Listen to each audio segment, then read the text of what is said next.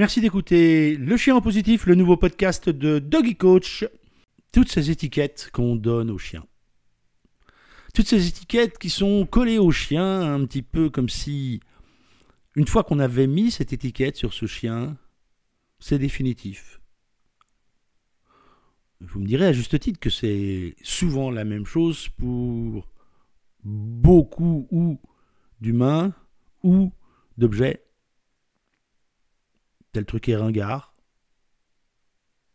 Tel truc est à la mode. Telle musique est branchée. Sous-entendu aujourd'hui, ce qui veut dire qu'elle ne le sera sûrement plus demain. Et pour les chiens, c'est pareil. Il y a les étiquettes toutes faites. Il est gentil.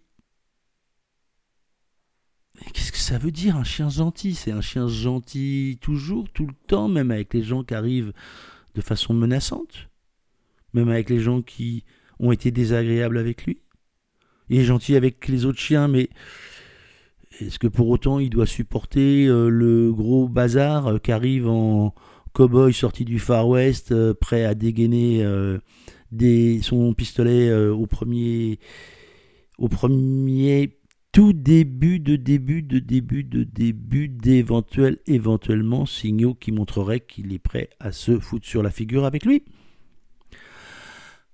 La question finalement, elle est toujours la même.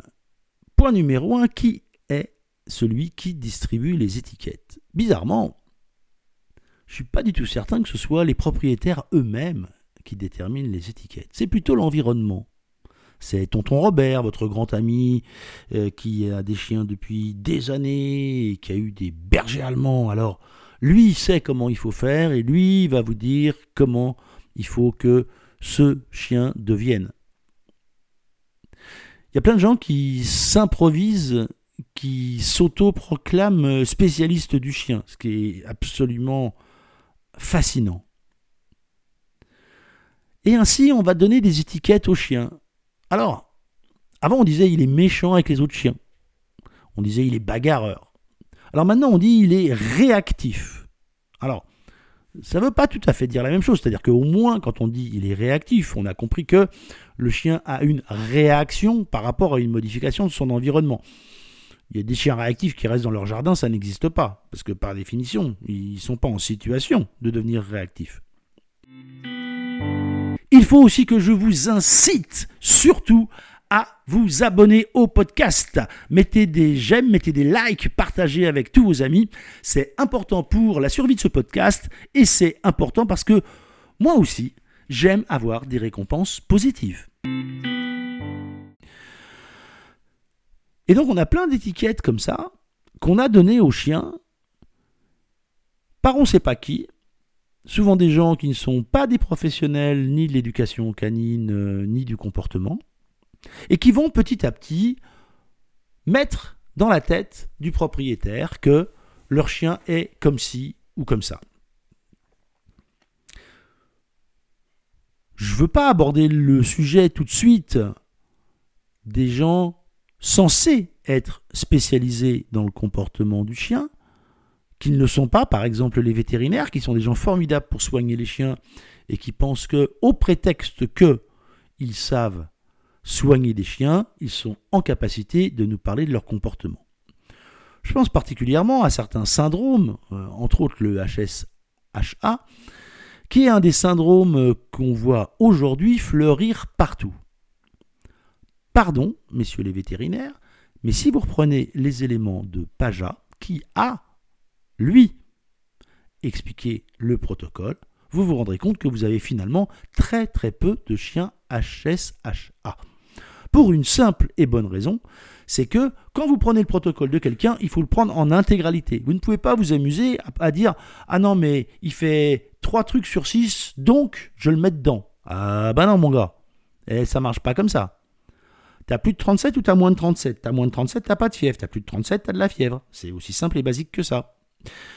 Et là, c'est pareil. Mais on dirait que d'un seul coup, on va s'exonérer des directives de véritables professionnels pour pouvoir se permettre de mettre des étiquettes. Mais après, la question c'est comment vivent les propriétaires avec les étiquettes qu'on a mis sur leurs chiens? Comment est-ce qu'ils abordent le monde? Eh bien, moi, je vais vous le dire. il l'aborde de plus en plus anxieux. Il l'aborde avec de moins en moins de confiance.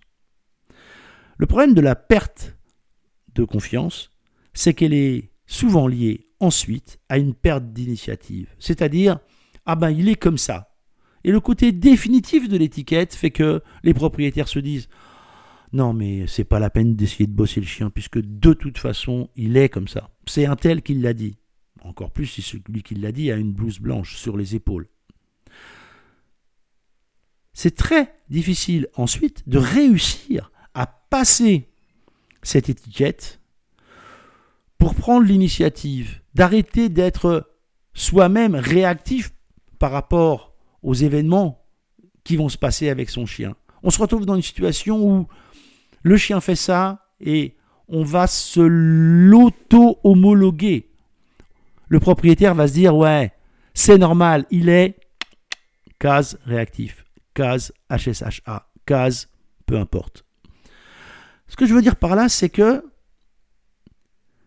on va sortir le propriétaire de sa capacité d'être proactif, de travailler son chien, d'anticiper les situations, de prendre du recul sur ce qui est en train de passer, de prendre des éléments factuels qui vont lui permettre d'avoir une phase de progression et d'étalonner, d'organiser